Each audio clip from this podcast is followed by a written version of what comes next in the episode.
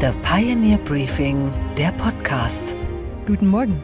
Mein Name ist Chelsea Speaker und wir starten jetzt gemeinsam in diesen neuen Tag. Heute ist Freitag, der 9. Februar. Are we having a talk show or a serious conversation? Here's the quote. Because your basic education is in history, as far as I understand. Yes. Tucker Carlson zu Gast in Moskau. Der rechte US-Talker und Quotenkönig mit Hang zu Verschwörungsmärchen hat tatsächlich Wladimir Putin interviewt.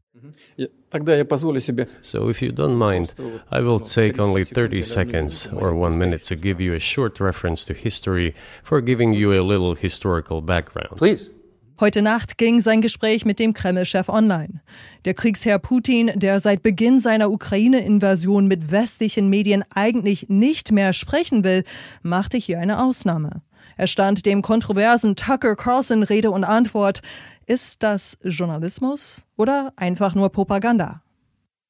And the situation got to the point when the Ukrainian side announced, no, we will not do anything. They also started preparing for military action. It was they who started the war in 2014. Our goal is to stop this war. And we did not start this war in 2022. This is an attempt to stop it. Do you think you've stopped it now? I mean, have you achieved your aims?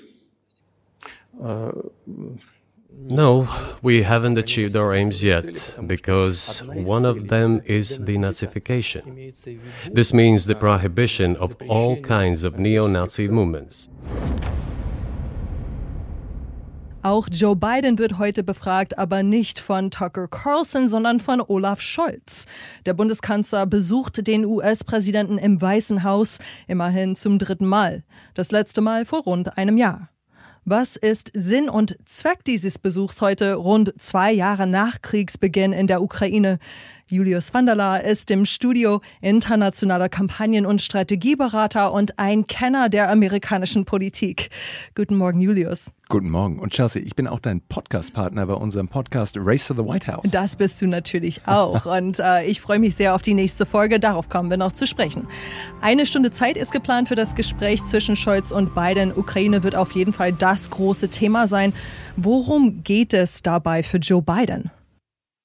Na, die Ukraine ist zum machtpolitischen Spielball in der US-Wahlkampfarena zwischen ihm und Donald Trump geworden. Ich kann mich noch erinnern, Anfang des Jahres, Trump bei jeder Veranstaltung in Iowa hat immer wieder gesagt, warum sollen wir das hart verdiente Geld von amerikanischen Steuerzahlern um die halbe Welt überweisen und in einen Konflikt investieren, der uns nichts angeht? Das sollen die Deutschen doch einfach selber zahlen. Kanzler Scholz, der alles Inhaltliche auch wunderbar hätte nächste Woche bei der Münchner Sicherheitskonferenz besprechen können und dafür eigentlich nicht extra über den großen Teich hätte fliegen müssen, ist in kommunikativer Mission in Washington unterwegs. Was heißt das genau? Was ist eigentlich die Aufgabe von Olaf Scholz hier? Er soll Joe Biden dabei unterstützen, zu vermitteln, dass die Europäer mittlerweile ihren Teil stemmen und eben auch das 2% NATO-Ziel erfüllen.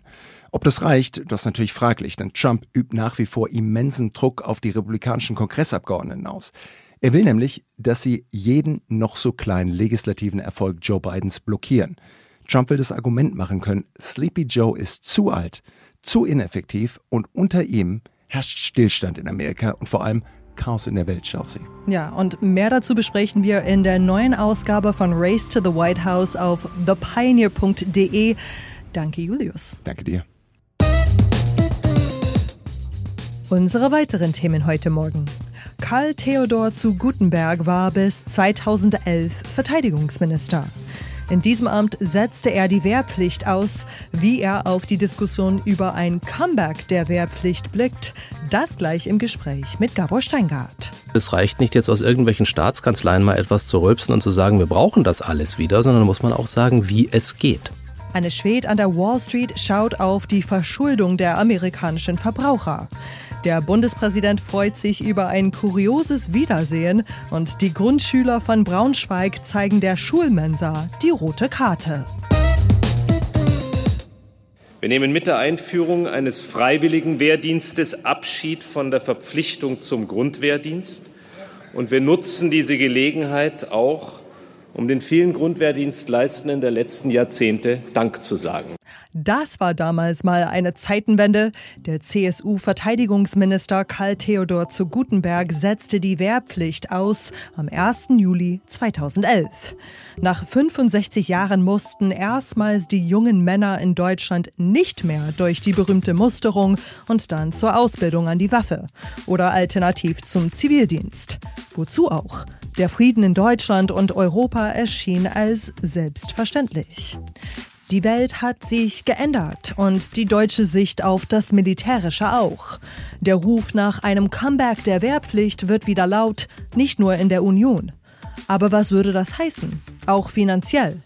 Gabor Steingart hat Karl Theodor zu Gutenberg dazu auf die Pioneer One eingeladen. Der Mann ist aus der Politik längst raus, wie jeder weiß. Heute ist er Unternehmensberater und Autor und heute Morgen zu Gast im Podcast. Einen schönen guten Morgen, Herr zu Gutenberg. Guten Morgen, Herr Steingart. Sie haben die Wehrpflicht damals nicht abgeschafft, sondern ausgesetzt. Wäre das jetzt an der Zeit, sie wieder einzusetzen angesichts einer neuen Bedrohungslage? Ich freue mich, dass die Debatte an Fahrt aufgenommen hat, ob man Alternativen schafft zu dem, was man heute hat oder auch was man heute nicht mehr hat. Aber man muss sich bei dieser Diskussion auch sehr ehrlich machen. Wenn man eine Wehrpflicht, eine ausgesetzte Wehrpflicht wieder einführen will, dann muss man sie im Zweifel für Männlein und Weiblein schaffen. Dann muss man Wehrgerechtigkeit herstellen. Damals, als ich sie ausgesetzt habe, hatten wir nur noch 16 Prozent der jungen Männer wohlgemerkt eingezogen, 1,6. Das heißt, es war schon gar keine Wehrgerechtigkeit mehr damals. Es war die Wehrgerechtigkeit war sogar so heruntergefahren, dass äh, zahllose Gerichtsverfahren anhängig waren und wir befürchten mussten, dass es ohnehin vom Verfassungsgericht gekippt wird. Dann war sie auf sechs Monate runter reduziert. Da können Sie froh sein, wenn Sie heute einen Flieger von einem, von einem Panzer unterscheiden können. Und also, wenn man dorthin käme, dass man sagt, man macht es in einem sinnvollen Zeitraum, das würde etwa ein Jahr umfassen, man ist wehrgerecht, dann muss man allerdings auch sich bewusst sein, was das kostet. Denn Sie haben es ja aus Kostengründen damals, das war ja das Spardiktat von Angela Merkel und Finanzminister Schäuble, das war so das Spardiktat, unter dem Sie äh, sozusagen äh, das getan haben, was Sie getan haben. Ja, wir standen damals vor der Wahl und nicht vor Alternativen, die wir beide behalten konnten, vor der Wahl unsere Soldaten, die im Auslandseinsatz waren, zu einer Zeit, wo noch jeder gar nicht tief genug im roten Teppich nach Moskau versinken konnte. Also hat auch keiner damit gerechnet, dass eine Gefährdung von Russland ausgehen könnte dass wir unsere Soldaten entsprechend ausrüsten, die damals fast im Wochentakt Verwundete oder Gefallene zu beklagen hatten und die teilweise erbärmlich ausgerüstet waren, oder ob wir uns weiterhin eine Wehrpflicht leisten in dem erbärmlichen Zustand, den damals diese Wehrpflicht hatte. Beides ging nicht. Aber was kostet das, wenn wir nach vorne denken? Also Russland hat ungefähr 800.000 Mann in der Armee mhm. unter Waffen. Wir stehen äh, natürlich alle in Europa äh, dem gegenüber wie, wie, wie, wie Zwerge da.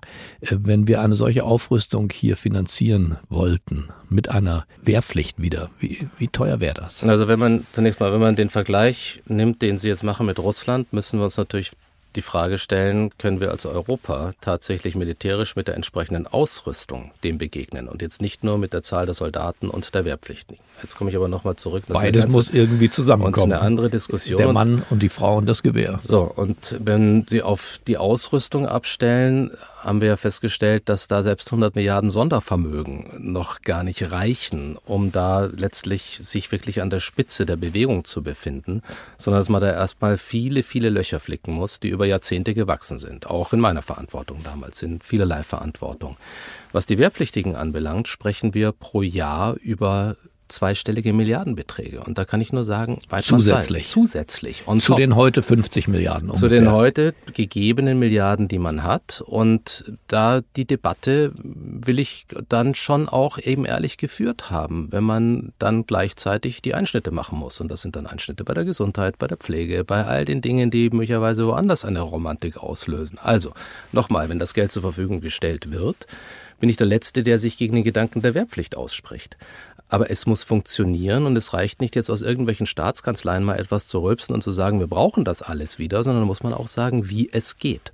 Aber es ist zumindest mal ein Schub reingekommen und das ist schon richtig. Nur, wir müssen auch gleichzeitig aufpassen, hier nicht alleine national zu denken, sondern wenn wir uns die Gefährdungslagen anschauen, wenn wir uns ansehen, wie sich andere global aufstellen und teilweise eben auch eine europäische Gefährdung ausbilden, dann brauchen wir auch eine europäische Antwort. Und hier rennen wir weiterhin gegen Gummiwände der Besitzstände und der Eitelkeiten. Nur da darf man nicht nachlassen. Also es wird eine europäische Antwort geben müssen, aber es wird Zeit brauchen und es braucht Geld. Die Frage ist, ob wir diese Zeit haben. Sie waren als Dokumentarfilmer in Russland unterwegs, auch in der Ukraine unterwegs. Sie haben sozusagen versucht, die, ja, die Machtstruktur hinter Putin äh, zu dechiffrieren. Was ist Ihre Einschätzung? Äh, was, was will er eigentlich? Begnügt er sich mit dem, was er da hat im Donbass und Mariupol und diesen für uns jetzt so vertrauten Orten oder, oder führt er Größeres im Schilde? Man muss es zumindest in seine Berechnungen einbeziehen, wenn man sich mit Russland befasst. Und wir hatten ja schon oft geglaubt, dass sich ein Wladimir Putin auf Wegen befindet, wo man sich keine Sorgen machen müsste. Und plötzlich wurden Versprechen, wurden Zusagen, wurde anderen Sachen einfach mit Wucht gebrochen. Und vor dem Hintergrund ist es sicherlich richtig, sich mit Szenarien zu befassen, die nicht zwingend eintreten müssen, aber die eintreten könnten. Und dass ein Putin, wenn es denn innenpolitisch ihm wieder nutzen könnte, weil beispielsweise nicht auf ewig die jetzt angekurbelte Wirtschaft, aber die eine Kriegswirtschaft ist, halten wird, wenn man plötzlich zu einem Kompromiss, wie auch immer er geartet sein mag, in der Ukraine kommt, dann könnte plötzlich der Hunger wiedergegeben sein. Wieder weiterhin dieses Gefühl des Revisionismus zu bedienen. Wiederum das Gefühl zu bedienen, dass man die russische Seele damit pampert, indem man sich als über Jahrzehnte gekränkt etwas wieder zurückholt, was eigentlich zu einem gehört. In seiner Auffassung. Ich das ist jetzt sozusagen nicht aus, aus in meinen Gedanken geboren. Aber will er das? Glauben Sie, er hat einen Plan im Kopf, was danach Republik Moldau, Teile von Polen, Weißrussland, glauben Sie, dass er, dass er, dass er da so eine Art Masterplan besitzt? Ich habe nie an den Masterplan Putins geglaubt. Und das ist, und Sie sind ja nun wirklich auch lange ein Beobachter der Politik, solche Masterpläne müssen eigentlich fast täglich über den Haufen geworfen werden, weil einfach die Fliehkräfte, die heute wirken, immer wieder ein Nachjustieren erfordern. Darin ist er allerdings zynisch meisterhaft. Ich habe gelesen, kleine äh, Denkpause sozusagen, dass Sie auch über die die fehlende Nachdenklichkeit im Ministeramt äh, geschrieben haben und, und gesprochen haben. Mhm. Die, die schnelle Abfolge von Entscheidungen, das sich überfluten. Äh, und Sie haben bewundert, wie Angela Merkel das 16 Jahre lang hinbekommen hat. Wenn wir uns diese Zeit zum Nachdenken aber jetzt nehmen und Sie sich nehmen, haben wir, hat der Westen was falsch gemacht im Umgang mit Putin? Hat er diesen Mann, so wie er jetzt ist, mit dieser Ambition selbst gezüchtet? Ob man ihn gezüchtet hat, weiß ich nicht. Es ist sicherlich auch ein großes Maß in dem Wesen Putin selbst zu sehen. Aber wir haben schon auch lange trotz gegebener Zeichen und Warnsignale weggeschaut und immer uns im Wesentlichen an dem Optimum entlang gehangelt unseres Denkens. Und wir sind einfach schon sehr schwach, wenn es darum geht, in unterschiedlichen Szenarien zu denken. Also wir sind gut dabei, Best Case zu formulieren und das auch unseren Wählern zum Fraß vorzuwerfen. Aber wenn es darum geht, tatsächlich auch mal Punkte durchzudeklinieren und sie auch zu diskutieren, sie auch öffentlich zur Diskussion zu stellen, die nicht nur angenehm klingen könnten, aber die sich im Bereich des Möglichen befinden. Da haben wir bei Putin weggeschaut. Über viele, viele, viele Jahre hinweg und sind eher vom Hoff von der Hoffnung getragen worden als von vielen Fakten. Und ich glaube, spätestens mit der Eroberung der Krim damals hätten eigentlich alle, aber auch nur alle, alle Alarmglocken klingeln müssen. Aber es hat keine einzige geklingelt, muss man sagen. Es hat, es, hat, es hat noch nicht mal, es hat noch nicht mal Schal gebimmelt. Also es war wirklich sehr, sehr wenig. Alle waren froh, dass Angela Merkel kein Big Deal, um das mal so zu nennen, daraus gemacht hat und die Amerikaner ja auch nicht. Ja, man hat ja dann so euphemistische Begriffe wie Minsk dann einfach mal drüber gelegt und das hat halt dann, wie man sah, auch nicht genügt. Man ist einfach schlicht verarscht worden. Entschuldigung, wenn ich jetzt mal diesen harten Begriff dann nutze auch. Und was lernen wir für heute daraus? Der Krieg Krieg wird ja ähm, wie alle Kriege am Verhandlungstisch wahrscheinlich enden.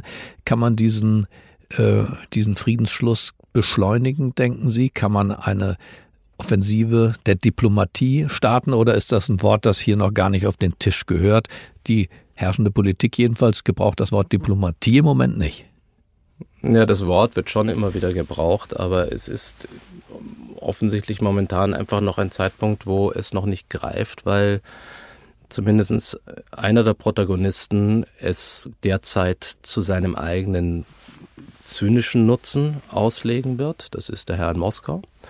Und ein anderer nicht will. Das ist derjenige, der in Kiew sitzt. Und weil er sagt, jeder diplomatische Schritt zu dem jetzigen Zeitpunkt am Ende als Sieg Moskaus deklariert werden könnte und deklariert werden würde. Und wenn man jetzt beginnt, Grenzen festzuziehen, die ein solcher Kompromiss nach sich bringen könnte, das ist alles konjunktiv, dann wäre die Ukraine einfach zu einem nicht unerheblichen Teil ihres Landes abgeschnitten. Und das würde ein Zelensky wahrscheinlich politisch nicht überleben. Und deswegen ist sicher alles zu tun, um diesem Blutvergießen so bald wie möglich ein Ende zu bereiten. Aber gleichzeitig darf es den Blutdurst eines Herrn in Moskau nicht weiter nähren. Aber das wäre doch eigentlich die Stunde äh, einer europäischen Außenpolitik, äh, eines Politikers, der ja schon geboren sein muss, der hier mit einer vielleicht auch überraschenden Wolte äh, an den Tisch kommt. Ja, wer soll es denn sein, Herr Borrell? Also, es tut mir leid. Also, Nein. da, hat, da haben wir bisher in der Hinsicht vergleichsweise wenig gesehen. Ähm, Ursula von der Leyen ist mit anderen Dingen befasst, äh, insbesondere im Zweifel auch mit ihrer Wiederwahl in diesem Jahr, stehen europäische Wahlen an. Und diejenigen, die den Respekt genießen würden auf allen Seiten und äh, entsprechende Anerkennung, die muss man schon mit der Lupe suchen. Macron? Macron ist, ich glaube, schon jemand, der europäisch denkt, der auch global denkt und der gerade vor kurzem eine wirklich bemerkenswerte Rede auf Deutsch im Bundestag gehalten hat, wo ich mir mal gewünscht hätte oder einfach mir die Gedanken gemacht hat, wo ist eigentlich der Deutsche, der das umgekehrt in Paris ähnlich machen würde. Macron hat aber natürlich auch innenpolitische Zwänge. Er ist in der Ukraine jetzt nicht nur wohl gelitten, weil manche sagen, die Franzosen machen sehr viel weniger als andere Europäer. Aber er ist wahrscheinlich momentan einer der wenigen, die mit einer gewissen Gravitas ausgestattet sind. Also eine Rolle könnte er spielen. Ob es ihm gelingt, ist eine andere Frage. Sind Sie manchmal traurig, dass Sie in dieser, naja, doch fordernden Zeit, wo eben nicht mehr Budgetkürzungen den Verteidigungsminister hm. quälen, ähm, dass Sie da nicht äh, gestalten können? Nein, keine Sekunde. Ich habe meine Zeit in der Politik gehabt. Ich habe auch die Chance gehabt, äh, es wunderbar zu versemmeln. Auch das ein oder andere ist ja auch durchaus gelungen. Aber ich gehöre da nicht mehr hin. Und aus guten Gründen nicht mehr. Ich bin gleichzeitig aber ein besorgter Staatsbürger und äh, Europäer und, und, und, und blicke auf diese, blicke auf eine Welt, die sich schon tatsächlich dramatisch verändert. Und die 100 Milliarden hätte ich damals allerdings auch gerne gehabt. Also da äh, war ich einen ganz kurzen Moment, ich bin ein an sich vollkommen neidbefreiter Mensch, aber da war ich mal ganz kurz ein bisschen eifersüchtig. Beide Verteidigungsminister, der heutige und Sie damals, waren die beliebtesten deutschen Politiker. Vielleicht das noch eine, eine Parallele von damals zu heute. Absurd genug, nicht wahr? Also es ist ja eigentlich das Amt, was klassischerweise bedeutet, dass man mit dem Hintern wirklich auf dem Pulverfass tanzt. Und ich finde aber, und das habe ich andernorts ja auch schon mal gesagt, ich finde, dass Boris Pistorius wirklich momentan ein Lichtblick in einem manchmal doch sehr trüben politischen Gewässer ist.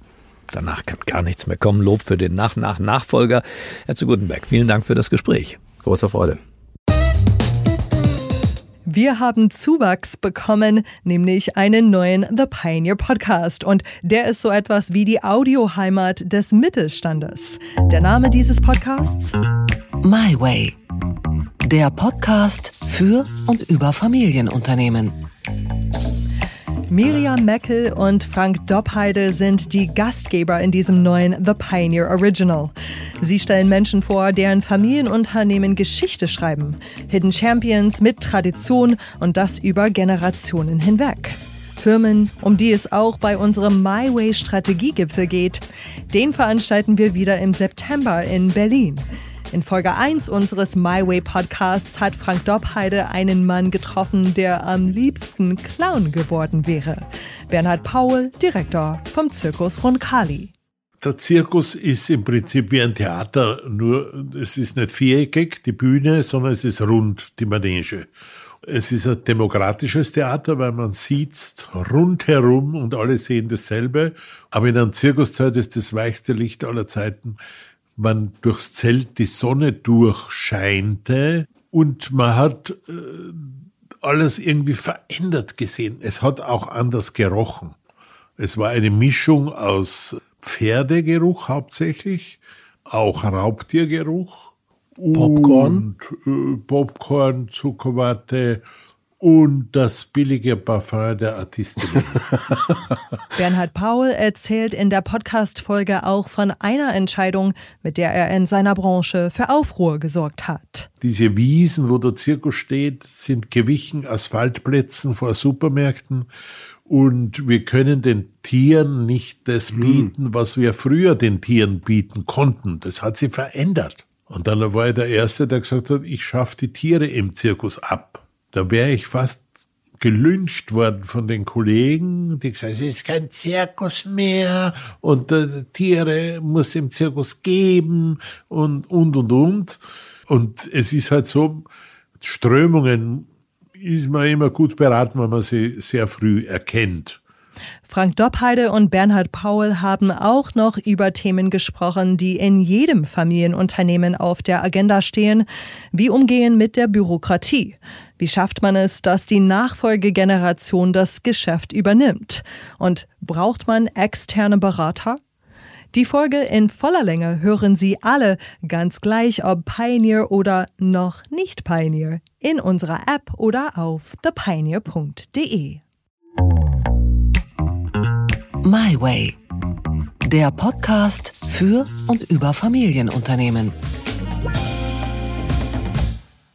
Und jetzt schauen wir auf die Finanzmärkte, wie immer gemeinsam mit Anne Schwed an der Wall Street. Guten Morgen, Anne. Hallo, Chelsea. Anne, neue Daten zeigen, wie hoch die Verbraucherinnen und Verbraucher in den USA verschuldet sind. Was kann man daraus lesen? Ja, die Kreditkartenschulden der Verbraucher sind um 10 Prozent gestiegen verglichen mit vor einem Jahr. Und zwar auf einen Rekordstand von im Schnitt 6.360 Dollar pro Konsument. Das sind insgesamt über 1,13 Billionen Dollar an Verbraucherschulden. Die Konsumenten würden einfach mehr ausgeben, begründen das Analysten. Obwohl die Inflationsrate fällt, heißt das ja nicht, dass die Preise fallen. Die steigen ja nur langsamer. Die Löhne steigen aber nicht in der gleichen Geschwindigkeit mit. Also ist es eine logische Konsequenz, wenn die Menschen ihren Lifestyle gleich halten, dass sie sich mehr und mehr einfach verschulden. Beobachter sehen, wie die Schulden auch von Monat zu Monat weitergetragen werden, was dann eine richtige Schuldenspirale auslöst, weil die Zinsen ja sehr hoch sind und die Konsumenten dann alle Dinge im Endeffekt viel teurer bezahlen. Im Schnitt sind auf Kreditkartenschulden fast 21 Prozent Zinsen pro Jahr fällig. In 2023 sind die Kreditausfallraten um 50 Prozent gestiegen. Die Leute können also ihre Schulden teilweise gar nicht mehr bedienen. Also insgesamt echt echt kein gutes Bild, Chelsea. Und der Fintech-Konzern Affirm hat Zahlen veröffentlicht. Wie geht es der Firma? Echt ganz gut eigentlich. Der Umsatz konnte um 48 Prozent gesteigert werden, deutlich mehr als erwartet. Unterm Strich steht aber weiterhin ein Verlust. Der ist allerdings geringer als gedacht und auch geringer als im Vorjahresquartal. Der Ausblick fiel eigentlich auch besser aus als von Analysten erwartet. Die Anleger hätten sich dabei wohl noch optimistischere Töne gewünscht. Affirm bietet ja Ratungszahlmöglichkeiten an und es ist ja gerade in der aktuellen wirtschaftlichen Lage echt gefragt. Das hat auch dazu geführt, dass die Aktie in den letzten zwölf Monaten um fast 200 Prozent zulegen konnte. Und auch in Erwartung auf die Earnings stieg die Aktie im regulären Handel schon um 10 Prozent. Nachbörsig fiel sie dann aber um 12,6 Prozent, weil die Anleger wohl echt einfach mehr erwartet hatten. Und was, Chelsea, geht eigentlich gar nicht? Dass man Sechsjährigen irgendeinen Fraß hinstellt in der Schulmensa und sich denkt, dass die Kleinen das schon essen werden. Aber jetzt sind die Kleinen mal auf die Barrikaden gegangen. Preußisch pflichtbewusst gehen die Deutschen stets ihren Aufgaben nach, das denkt zumindest das Ausland. Nur ein Blick ins Innere des Landes würde dieses Vorurteil widerlegen. Ob Flughafen, Nah- und Fernverkehr, auch in Deutschland wird mittlerweile gestreikt. Und seit Fridays for Future reagiert auch niemand mit mehr als einem müden Schulterzucken auf Schulstreiks.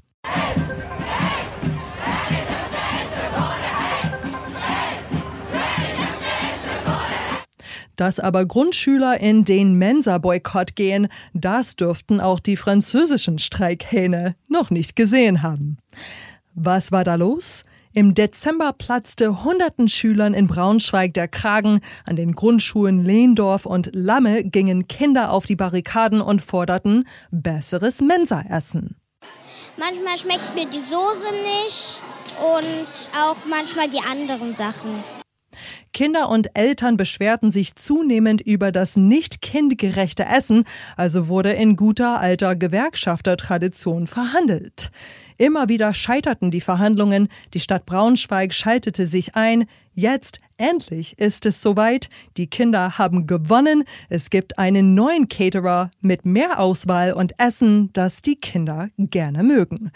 Das nenne ich mal demokratische Frühbildung außerhalb des Unterrichts. Guten Appetit. Und was, Chelsea, hat dich heute überrascht? Dass der Bundespräsident ein Patenpferd in der Mongolei hat. Als Außenminister vor rund zehn Jahren war das, da war Frank-Walter Steinmeier nämlich schon mal in der Mongolei und als Gastgeschenk bekam er ein Pferd. Natürlich konnte er sein Geschenk schlecht mitnehmen und so blieb die donnernde Hufe, wie das Tier liebevoll genannt wurde, in der Mongolei. Ein Pferd mit einer Geschichte fast wie ein politisches Projekt. Schöne Sache, schöne Idee, gut aussehend, aber dann wird's zehn Jahre nicht angefasst, bis man durch einen Zufall wieder darauf stößt. Beide, sowohl der SPD-Politiker als auch das Pferd, erlebten schwierige Lebensphasen. Das halb wilde Pferd nach dem Verlust seiner Herde ganz allein in der mongolischen Wildnis.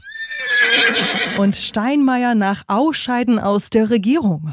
Aber beide versuchten es nochmal mit der Karriere. Das Pferd gründete eine eigene Herde mit ein paar Stuten, wurde zum Präsident der Wildnis und aus Minister Steinmeier wurde Bundespräsident Steinmeier. Und auf Dr. Frank-Walter Steinmeier 931 Stimmen.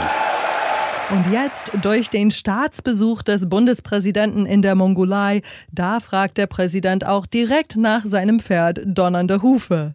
Der mongolische Präsident ließ nachforschen und Steinmeiers Pferd fotografieren. Ergebnis, dem wilden Hengst geht's wieder super. Heute leben beide glücklich, der eine im Schloss Bellevue, der andere in den Wäldern der Mongolei. Das Leben ist eben manchmal doch ein Ponyhof. Well, eh, things have been a little complicated. Quality life has got me down. Well, sex is cheap and the talk is overrated. And the boys and me still working on the sound. Ich wünsche Ihnen jetzt einen gut gelaunten Start in den Tag und nachher in das Wochenende. Ich bin Chelsea Speaker und nächste Woche hören Sie hier meinen Kollegen Gabor Steingart wieder. Same time, same place.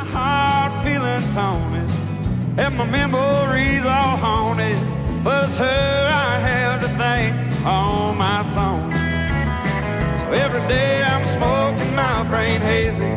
All I can do to keep from going crazy. But the paranoia slowly creeping in. Well, I keep drinking myself silly on the way for this hellbilly. And I thank God for this here life of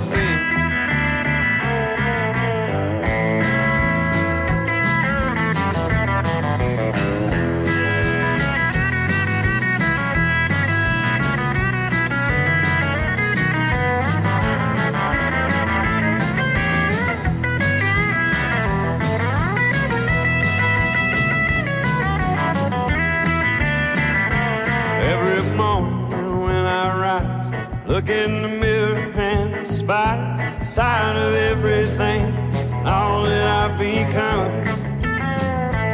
Level up my medication, some might find until my day, that's alright. It don't bother me none.